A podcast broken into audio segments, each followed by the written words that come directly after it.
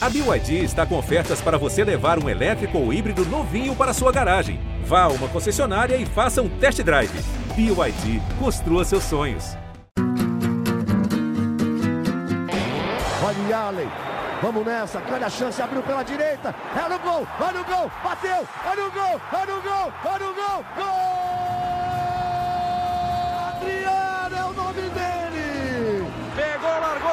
Dentro da grande área, o Fernandão bate, gol! Faz o gol, garoto. Faz o gol, faz o gol, faz o gol, faz o gol. É no gol, é no gol, é no gol. É do Inter. Um grande abraço a todos. Estamos iniciando mais um podcast do Esporte Clube Internacional, o campeão de tudo. Episódio 139, aqui em ge.globo/rs ou na sua plataforma de áudio preferida. Estou ao lado de Luca Pumes, torcedor influenciador e o repórter de GE. Globo, Tomás Rames. Vamos repercutir a derrota do Internacional na abertura do Campeonato Brasileiro. Deu o Atlético Mineiro 2 a 0, dois gols do Hulk e vamos projetar os próximos passos do Internacional ainda com Alexander Medina no comando técnico. O Galo venceu por 2 a 0 no Mineirão, um gol do Hulk no início do jogo, um no finalzinho da partida. O Inter em 2022 um aproveitamento inferior a 50%. Seis vitórias, cinco empates, cinco derrotas, 16 gols marcados, 19 gols sofridos. Só para você, torcedor, ter uma ideia: o Inter no ano marcou 16 gols, o Atlético Mineiro já marcou quase 40. Os artilheiros do Inter no ano são Maurício e Tyson, com três gols cada. Só no último domingo o Hulk fez dois. Para colocar na balança a diferença de Atlético Mineiro e Inter. Luca Pumes, quero te ouvir sobre a atuação colorada, uma atuação que tem dividido opiniões. Alguns acreditam que o Inter foi muito mal, outros viram evolução no segundo tempo. Eu quero te ouvir, Luca. Aquele abraço. Ah, vamos lá, né? Eu acho que se a gente começasse a comparar algumas coisas do Ipiranga de Erechim com o Inter e, e, e, fosse ficar bad por causa de número, já seria possível. Daí a gente vai se comparar com o Galo, porra, sarrafo lá em cima, que tristeza, né, cara? O Inter não chega nem perto do, do, do futebol do Atlético Mineiro hoje. Se em alguns momentos o Inter conseguiu levar perigo, foi porque o Atlético se desconcentrou é, durante o jogo. Eu não vi evolução no trabalho, eu não vi. E aí vocês aqui sempre falavam, principalmente o Tomás, né? Não, não, tá maluco, não sei o quê, muito otimista e tudo mais. A gente já teve essa conversa algumas vezes, né? Tipo, que, que, que evolução que tu viu? O que, que é isso? Não, cara, não, não tem como dizer que houve uma evolução. O Inter erra as mesmas coisas. O Inter erra as mesmas coisas da partida contra o Juventude que abriu a temporada. O Inter continua tentando fazer é, as triangulações pelo meio até a bola chegar no pivô, para a bola voltar para alguém e alguém desperdiçar porque ou não infiltrou na hora certa ou é, errou o passe. E às vezes a bola, antes, a bola ia no Wesley Moraes, ele largava, né? Vou fazer, não se preocupem. Ele Por favor, né? Do Batman, não, não nos decepcione. E devolvia a bola direitinho. Agora nem isso tá acontecendo mais. Tipo, ele, a, às vezes a jogada tá morrendo no pé dele. Uh, às vezes pela distância que o jogador que deveria é, infiltrar tá dele, então nem sempre é um erro de passe por ser um erro de passe, mas às vezes também é. E é impressionante como se bate na mesma tecla e não se consegue escrever nada, porque tipo uh, o Inter tá tentando, tentando, tentando fazer a mesma coisa e isso não rendeu, tipo, não sei se isso já rendeu algum dos gols do Inter, se o Inter fez um gol assim dessa maneira, mas o Inter tá sempre tentando e, e quase nunca consegue ou, ou não ainda, tipo, nunca consegue. Então, eu não vejo nada de bom, não. É, mas aí eu vou ter que só ir contra o que, tudo que eu falei. De maneira geral, acredito que perder para o Galo nessa circunstância, na casa dos caras, não tem tanto problema assim. São, é, tipo, são postulantes ao título, estão é, numa fase maravilhosa, né, os jogadores do Galo. E basicamente o que mais me deixa triste é não ver que o Inter aproveitou essa partida para nos dar um pouco de alívio, um pouco de confiança a mais. É, foi meio que nulo e eu acho que o Galo não, só não fez mais porque em alguns momentos deu uma descansada em campo. E aí, Tomás, o que dizer de mais um jogo do Inter na temporada? Aquele abraço. Abração, Luca. Abração, Bruno. É, o Inter foi talvez previsível, né? O Inter é pior que o Galo. O Galo deixou bem claro, né? Oito minutos de jogo, o Galo já fazia uma pressão, já tinha metido bola no travessão. Aos nove, o Hulk já guardou o primeiro, num erro. O Inter tá com quase todo o time dentro da área e não consegue tirar a bola. O Inter não faz linha de impedimento, a bola fica pererecando no alto e ninguém afasta, né? Daí o Hulk domina, limpa o Daniel e já guarda. O Galo baixa o. Até tem outras oportunidades, mas baixa o ritmo porque vê que o jogo está controlado e leva o 1x0 para o intervalo. No segundo tempo, uh, o Cacique tira o Wesley, bota o mercado e tenta fazer um 3-5-2. O time, uh, pro nível Inter, sobe, mas não quer dizer grande coisa, né? Não, não tem, segue com os problemas de criação. Uh, e tem aí o. Acho que o, o, grande lance do Inter é o, o Tyson avança com a bola e encontra o Edenilson dentro da área que bota na trave. E aí o Hulk, no fim do jogo, uh, vocês já devem ter visto, né? Que nas redes sociais tem o Ensina Romário, né? Aí o Hulk acaba, né? Recebe uma bola do, do Zaratio, né? Entra na área, o que, que ele faz? Dá um toquezinho, né? Bem sutil, suficiente para tirar o Daniel e não deixar o mercado que tenta entrar de carrinho para afastar. Ou seja, tipo, a qualidade do Galo, né? E as limitações do Inter foram determinantes para o jogo, né? O Inter e o Inter não tem evolução nenhuma, né? O Inter segue com problemas atrás quando ele é atacado. A criação do Inter é muito frágil, né? E na frente o Inter quase não incomoda. É, o Inter nós, hoje, hoje nós estamos gravando na segunda-feira, né? 11 de abril. Faz exatamente três meses que o trabalho do Cacique começou e não tem nada, né? É verdade. O primeiro dia de pré-temporada foi no 11 de janeiro. Hoje estamos gravando aí no dia 11 de abril. Bela lembrança do Tomás. Três meses de Cacique Medina e por enquanto o Inter não tem jogo principalmente no que diz respeito à parte ofensiva. Uhum. Defensivamente vaza, tem 19 gols sofridos em 16 jogos, média de um gol sofrido por partida, grosso modo, mas ofensivamente o Inter tem muito pouco. Eu acho que a tua leitura, Tomás, ela foi real do que aconteceu no jogo. Existiu uma evolução no segundo tempo. Não digo evolução, o, o Inter ficou um pouquinho mais organizado. O Inter povoou o meio-campo e ganhou aquele setor do Galo, mas de uma forma infértil. O Inter ganhou a bola no meio-campo, tocou de um lado, tocou para o outro. O Inter não tem repertório ofensivo. O Inter não tem criatividade. O Inter não sabe o que fazer com a bola. O Atlético Mineiro, depois do 1 a 0 entrou num ritmo de treino, entrou num ritmo de jogo-treino. No segundo tempo, o Inter corpadinha, o Galo deu uma equilibrada, mas a única chance de gol do Inter foi na única jogada que o Inter sabe fazer, que é a chamada transição ou o contra-ataque rápido puxado pelo Tyson. O Tyson não é jogador de construção, ou pelo menos não tem sido. O Tyson é um jogador de contra-ataque. O melhor Tyson é o do Aguirre, quem sabe, atuando dessa forma. Vamos lá, bus buscando o 4 a 0 contra o Flamengo, o terceiro gol do Inter numa arrancada do Tyson, num contra-ataque. É muito pobre, Luca. É muito pobre uh, o, o, rendimento do time do Inter. É, é, um, é, uma pobreza de ideias, é uma pobreza técnica. Aquela história do coletivo potencializar a individualidade. Como não tem coletivo, os jogadores que alguns são bons tendem a ter um desempenho inferior. Ah, eu, eu fico bem, bem assustado assim com o que o Inter apresentou nesses três meses. Acho que não tem como é, lembrar né, que são três meses de trabalho e chega a ser triste. Olha o que eu vou dizer. Chega a ser triste olhar para trás e dizer assim: ó, o time do Ramires era melhor. O time do Ramires jogava mais bola. O time do Ramires.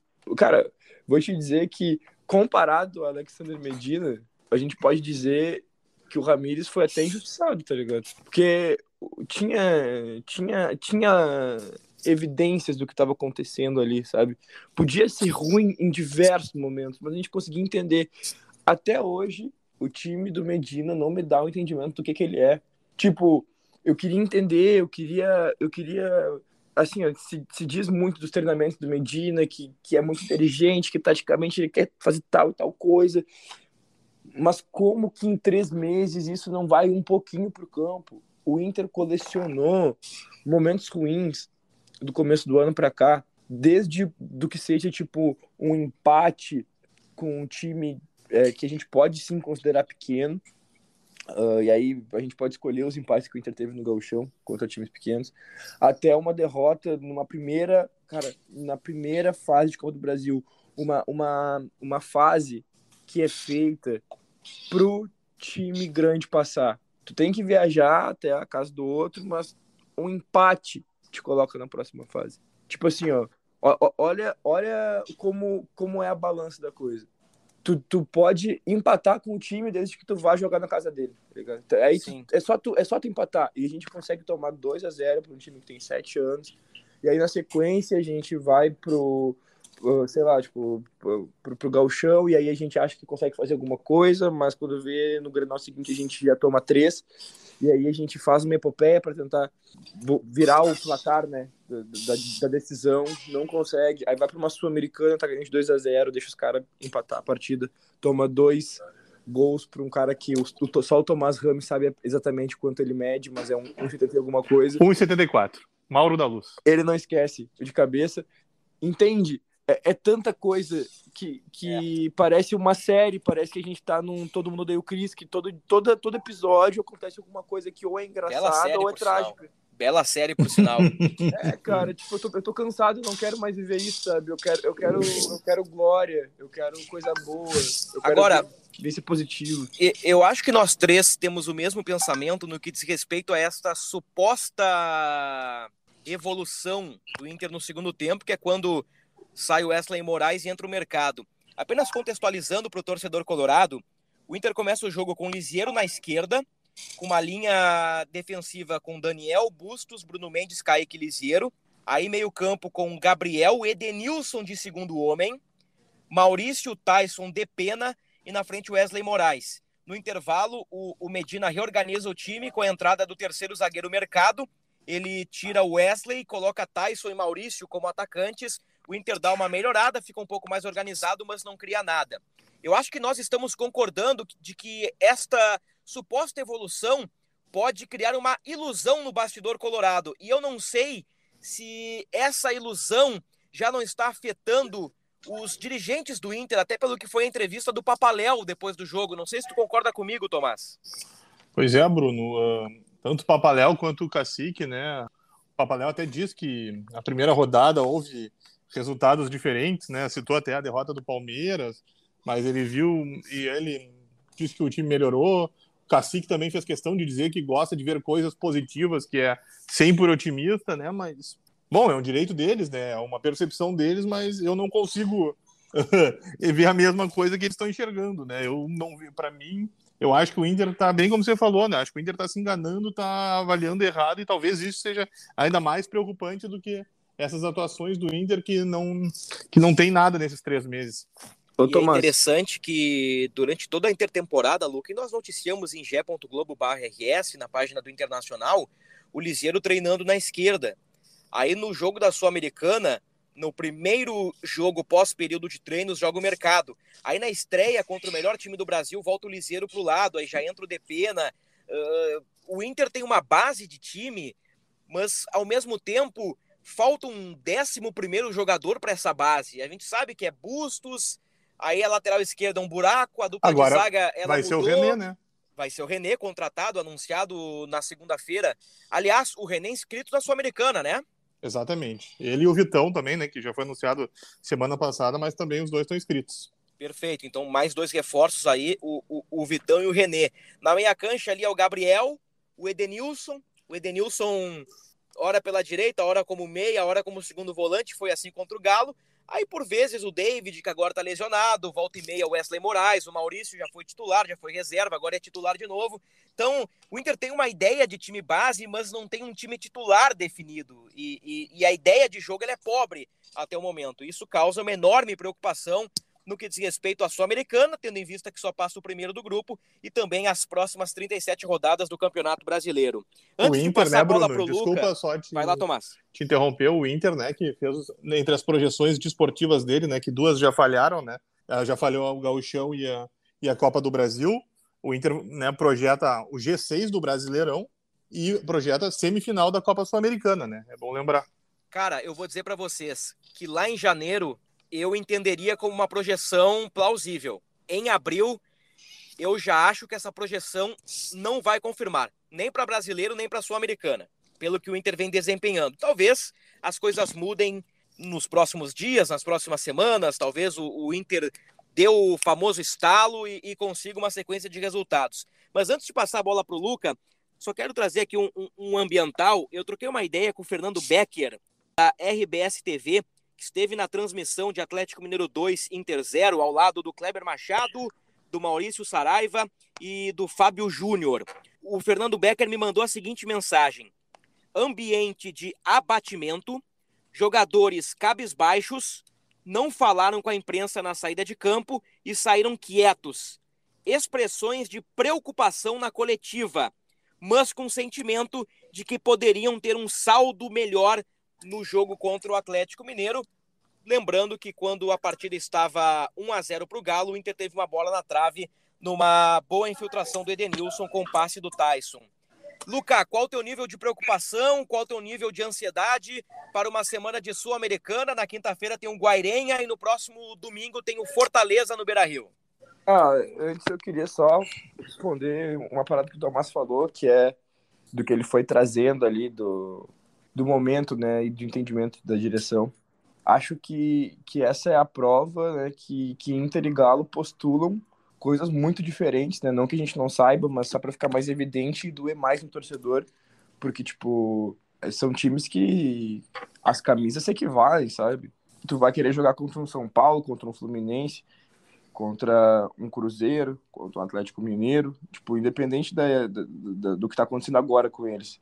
Tu não quer perder um Flamengo, um Vasco, um Botafogo. São os times que são considerados os times que que são sempre postulantes a alguma coisa pela camisa, sabe? Uhum. E isso é muito frustrante, velho. Isso é muito frustrante mesmo, porque. Ô, ô Luca, ah. apenas tô, tô te dando uma borrifada, mas é para te ajudar e, e, e, te ajudar no argumento. Ano passado, com o Diego Aguirre, o Inter fez uma partida muito boa contra o Atlético Mineiro, perdeu por 1 a 0 um gol no segundo tempo, e o Inter teve chances para vencer o Galo em Belo Horizonte. O Inter do Aguirre, que era muito criticado. É, mano. A gente, a gente fez uma partida meio que, que de igual para igual, poderia ter vencido. E ontem a gente também poderia, é, em algum momento, uh, ter empatado, sabe? Tipo, por mais que, que tenha sido um lance meio isolado. Uma um ilha? Lance, uma, um, é, se, se é gol e o Inter segura, é um a um e pô, copamos um empate na casa dos caras. É, mas, mas, mas, ô, mas, é deixa, eu te, mas deixa eu te dizer, o Ademir meteu uma bola no travessão também e o Guilherme Arana errou um gol de cabeça dentro da pequena área. Se a gente colocar no papel chance por chance, deveria ter sido 4x1 pro Galo. Não, com certeza, com certeza. E, e, e, é, e, é, nisso que os caras se enganam e é nisso que eu não quero que a gente que a gente pense que poderia ter acontecido. Porque poderia ter acontecido, mas a probabilidade, olhando lance por lance, não é essa. Mas o meu nível de ansiedade para a semana é, é, é mais assim para ver como o time vai se comportar, sabe? eu realmente preciso que o time se comporte é, contra o Guairinha como Inter, como time grande, como time que, que sabe o que está fazendo, não como um grupo de jogadores que vai entrar em campo para ver no que vai dar, porque às vezes é o que parece, sabe? Tipo, eles entram, é, ficam rodando bola para um lado, rodando bola para o outro, não saem as jogadas que, sei lá, talvez tivessem sido treinadas, a gente começa a fazer as mesmas coisas pelo meio, e aí quando cansa de fazer as mesmas coisas pelo meio, o Inter começa a repassar a bola para os laterais e bomba meu boi para a área, só que o Wesley Moraes tem 1,92m e não pula. E aí, enfim, cara, fica muito difícil. Fica muito difícil mesmo. Eu acho, Tomás, que vai ser uma semana chave para o Inter. Não são jogos extraordinários, não são adversários de rivalidade. Não tem Grenal, não tem Flamengo, não tem Atlético Mineiro. O Inter vai enfrentar um desconhecido Guairenha e um time muito bem treinado pelo Voivoda, que é o Fortaleza. Mas não deixa de ser uma semana extremamente decisiva, porque tropeços podem ocasionar numa nova mudança de rota. Exatamente, Bruno. Mas vamos, né, já que o pessoal, o Inter está sendo otimista, vamos, né, acreditar. Eu vou até dar uma boa ideia, né? Final domingo é Páscoa, né? Então talvez seja a ressurreição do Inter, né? Olha só. Olha ali. É, vamos pensar assim, né? Mas sem pode dúvida. Ser, pode ser. Uh, Agora, pensando no futebol, né? O Guairenha empatou com, com o Independiente Medellín 3 a 3 na estreia, né? Só não ganhou porque no fim do jogo o Questinha, que a torcida do Inter conhece, né? Deixou tudo igual. E, bem, como bem, você bem falou, né? O Fortaleza, todo mundo já viu, né? Que é bem ajeitado, né? E o Voivoda não vai facilitar a vida do Inter, né? Vamos ver como é que o Cacique vai armar essa, os dois jogos e também tem a questão, também vai ser a questão emotiva que vai marcar o Inter na semana, já que tem a despedida do Alessandro, né? É, é verdade. No, no, domingo. Agora é o reencontro do Inter com o torcedor. O, o, o último jogo no Beira Rio foi na derrota para o Grêmio 3 a 0 Porque depois dali o Inter ganha na Arena, tem a intertemporada, o Inter joga no Equador, joga em BH e agora volta no Beira Rio na quinta-feira contra o Guairenha. Então eu estou curioso também para ver o, o, o, comportamento do torcedor colorado e, e, a química entre time e torcida. É algo que pode pesar contra o Internacional se as coisas não andarem em campo, ou vendo o lado positivo, pode ser que a partir de quinta-feira o Inter recupere a química com o torcedor, consiga uma grande vitória contra o Guairenha e dê um salto para a temporada de 2022. É o que todos nós estamos esperando, mas eu, como me apego à realidade, pelo que eu vejo no campo, eu acho improvável que isso aconteça. Mas vamos aguardar os próximos fatos. A verdade é que o Inter tem dois jogos importantíssimos nesta semana. O Tomás, o, o Kaique Rocha e o Bruno Mendes são dúvidas, né? Pelo menos neste início de semana. Exatamente, Bruno. Uh, o Bruno Mendes saiu com um problema na coxa esquerda, né? Já fez gelo lá no, ainda no Mineirão, vai ser reavaliado. E o Kaique, né, no segundo gol do, do Hulk, quando ele é driblado, ele sente o problema na coxa direita, né? Tanto que ele acaba caindo, ele não consegue seguir no lance e vai também passar por exames, né, para ver se houve uma, uma lesão e eles talvez sejam até desfalques para o Inter na quinta-feira, né? Vamos aguardar os próximos dias aí o que, que o departamento médico nos informa. O Inter tem o Vitão chegando, tem o Rodrigo Moledo e também tem o Gabriel Mercado. Aliás, ô Luca, falando em zagueiros, o, o 3-5-2 te agrada? Acho que qualquer outra proposta, diferentemente do que a gente tem hoje, né, poderia me agradar, porque o que tá agora me desagrada de maneira geral. É...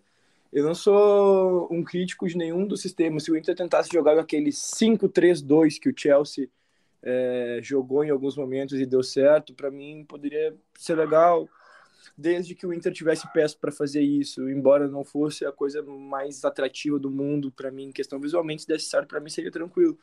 Mas ontem me assustou um pouco o momento que ele tirou o Wesley Moraes para botar o mercado, sendo que a gente estava perdendo a partida, né? Eu acho que uhum. o Cacique ele se precipita, não é que ele se precipita, eu acho que ele erra muito a mão em algumas substituições e eu acho que ele mexe muito mal, cara. Eu acho que ele mexe muito mal, eu entendo as mexidas dele eu ia dizer que eu entendo de uma maneira é, ruim, que, que é ruim, mas na verdade às vezes eu nem entendo as mexidas dele. É, o fato, por exemplo, né, do, do Lisieiro ter treinado tempos e tempos na esquerda e ter acabado jogando no meio naquele momento, ou qualquer outra coisa do tipo, é, me mostra uma falta de convicção às vezes. É, e, e, quando o Inter está precisando de de gols, às vezes ele coloca mais um primeiro volante e aí o Inter acaba tomando gol. Eu não entendo, às vezes parece que ele quer fechar a casa, mas ele só expõe mais o time por causa das fragilidades. Enfim, uhum. hoje eu consigo entender algumas coisas que taticamente não me agradam no Medina. Volto a dizer que se nos treinos ele é um gênio, no jogo isso não transparece, as coisas não estão indo para o campo da ação. E futebol, querendo ou não, no fundo, no fundo, ele é resultado. Ele tem que mostrar não só é, ele, não, ele não pode só vencer, ele precisa convencer para mostrar que futuramente vai vencer um título, que, que pode vencer outras partidas a partir do que ele fez naquela partida ali. Mas no fundo, no fundo, no final de tudo, é resultado. Tipo, os resultados precisam aparecer e eles não estão aparecendo. Cara, tu me deu um gancho muito bom para recuperar uma informação que Tomás Rames e eu demos no fim de semana em g.globo/rs com relação aos 100 dias do Medina nós estamos dizendo que o Medina entrou pós-empate no Equador contra o 9 de outubro 2 a 2 numa terceira onda de instabilidade, numa terceira turbulência. A primeira foi contra o Globo, mantido pelo presidente. A segunda, quando o Inter levou 3 a 0 do Grêmio, no Beira-Rio, mantido pelo presidente, para o segundo jogo e para a intertemporada. E agora o Medina iniciou uma terceira onda de, de instabilidade. Ponto. O que dizem as nossas fontes no bastidor do Inter? Que o Medina é trabalhador, ele é um cara muito sério, muito detalhista, muito dedicado, muito esforçado. Muitos elogios a esta parte para o treinador do Inter. Os treinos geralmente são de manhã, então Medina é o primeiro cara a chegar, ele planifica o treino, discute com a comissão técnica, dá o treino e durante a tarde fica no CT observando vídeos do próprio treino do Inter, vídeos do adversário e estudando dados. Então é um cara que está integrado no processo. Agora, por outro lado, ele começa a sofrer algumas, con algumas contestações internas no que diz respeito à organização ofensiva. Os treinos ofensivos do Medina não estão agradando e, e já começa a rolar um zoom, zoom, zoom no bastidor em relação a isso. Então, o Medina, que antes tinha 100% da confiança, ou da maioria das pessoas que circulam no, no bastidor colorado, hoje o Medina já começa a ter uma divisão dentro do próprio Inter, muito por conta dos treinamentos. Muito por conta dos treinamentos e o que é treinado a gente vê em campo. Em campo, por enquanto, a gente vê um, um time com muitas dificuldades. O Inter anunciou alguns reforços para a Copa do Brasil, para Campeonato Brasileiro e Sul-Americana, para Copa... Brasileiro e Sul-Americana. É, a Copa do Brasil já não faz mais é, parte. A Copa do Brasil já foi, né? Wanderson, Alemão, Depena, Vitão e René. Esses já oficializados pelo clube. Tu acha que o Inter muda de patamar, Tomás, com esses reforços? Muda de patamar? Não, não muda de patamar. O Inter Uh, o Inter não busca jogadores, né? Que eles não são maus jogadores, vamos deixar bem claro, né? Mas uh, o Inter não tem um jogador diferente, né? Os jogadores do Inter, uh, eles têm mais ou menos, vamos, eles estão todos assim do mesmo nível, né? Eu acho que isso talvez seja um grande problema do Inter dos últimos anos. Os grupos do Inter são muito homogêneos. Esse é o, e, né? Talvez falte justamente alguém que destoe para botar o Inter em outro patamar. Uh, o Inter tinha o Yuri, né? Que era o único jogador diferente. Mas uh, desde que o Yuri saiu, um, o grupo do Inter é muito equilibrado. Muda uma peça e entra outra e um, segue o mesmo padrão. E por isso que o Inter não, não avança, né? Aí nós vamos voltar de novo no início da conversa. O Galo, né? Olha o grupo que tem o Galo, quantos jogadores que são diferentes, né? Só citando o Hulk já mostra a diferença que tem. O Inter precisava, talvez em vez de apostar, o Inter fez 12 contratações até o momento talvez se o Inter buscasse, em vez de 12 jogadores, uh, dois ou três jogadores diferentes, em vez de 12 jogadores que podem, claro que incorporam, né? Claro que melhoram o grupo, mas não são jogadores que vão botar o Inter nesse nível que você está me questionando. O, o Luca, vou te Eu. provocar, posso? Ah, cara, fica à vontade, tu sempre faz isso e é sempre legal. Para a próxima semana é Alexandre Alemão e mais 10? Cara, tem que ser, né? Tem que ser. Acho Olha que aí, hein? Tá comprando o alemão, Luca? Antes...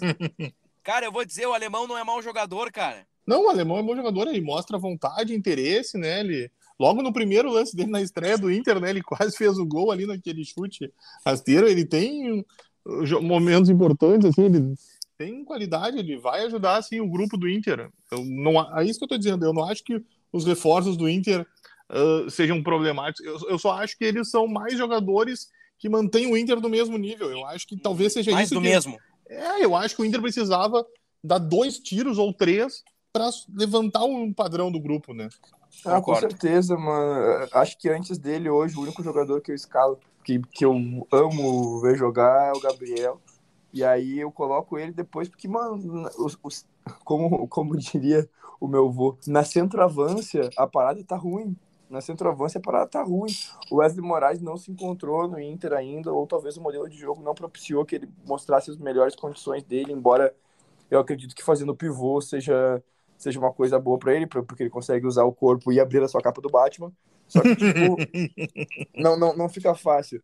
Check. Mas eu acho que se ele começar a entrar no segundo tempo e virar, tipo, como era o Abel Hernandes, talvez comece a, a, a dar certo, embora isso me lembre, inclusive, que não gostaria que a Bel Hernandes tivesse ido embora e talvez tivesse podia estar aí até hoje no, no Colorado. Inter é, acabou, o Inter estava empilhando centroavantes, acabou se desfazendo de quem não devia e, e, acabou perdendo também quem já devia ter ido, como foi o Paulo Guerreiro, como também o Thiago Galhardo, que não tinha mais clima para estar aí, e o Yuri acabou sendo vendido, e o Abel, que podia estar aí até hoje, acabou aí rodando pelo mundo, foi pro Fluminense, agora tá no México. Só- Então, tipo, então é, é complicado. Mas queria dizer que Alexander German is better than Alexander the Duck. Agora, eu, eu, eu brinquei com o Luca. É polêmica essa frase aí, hein? Eu, eu, eu brinquei com. Na verdade, eu provoquei. Provoquei brincando o Luca, porque ontem durante o jogo eu vi o, o tweet do Luca.